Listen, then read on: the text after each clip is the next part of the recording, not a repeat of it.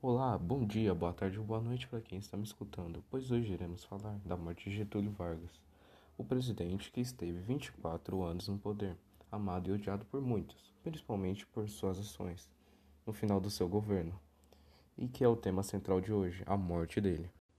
Foi em 1954 em que Getúlio Vargas morreu, exatamente dia 24 de agosto, dentro do palácio em seu quarto, no Palácio de Catete, em Rio de Janeiro.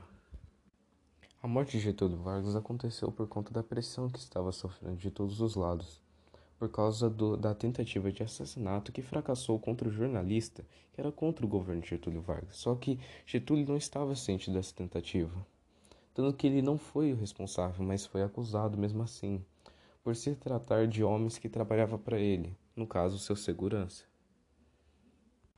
E essa tentativa fracassou porque o segurança Getúlio Vargas tentou matar o jornalista. Só que ele fracassou porque um dos seus seguranças passou na frente. E no desespero, o segurança de Getúlio Vargas acabou atirando no pé do jornalista. Getúlio Vargas faz uma reunião de emergência, onde todos estavam loucos, porque eles não sabiam o que fazer.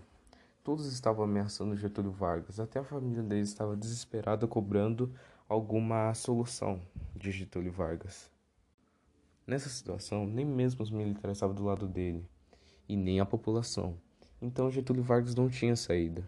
Ele estava sendo ameaçado, estava sendo ameaçado de sair do poder, e ele não sabia se renunciava ou não. Até a família estava cobrando uma resposta dele. Então Getúlio Vargas tomou uma decisão difícil. Ele dispensou todos, falou que tinha uma solução, que ele pensou numa solução. Então ele dispensou até quem trabalhava no palácio. Ele apenas foi no seu quarto. A família ainda estava no palácio. Então ele pegou um revólver e depois ele mirou no coração e deu um tiro. Segundo relatos reais, a filha dele entrou no quarto e viu ele sangrando no chão. Então, segundo ela, ele olhava para ela como se estivesse feliz por estar vendo a filha dele pela última vez. E foi nesse dia em que Getúlio Vargas morreu.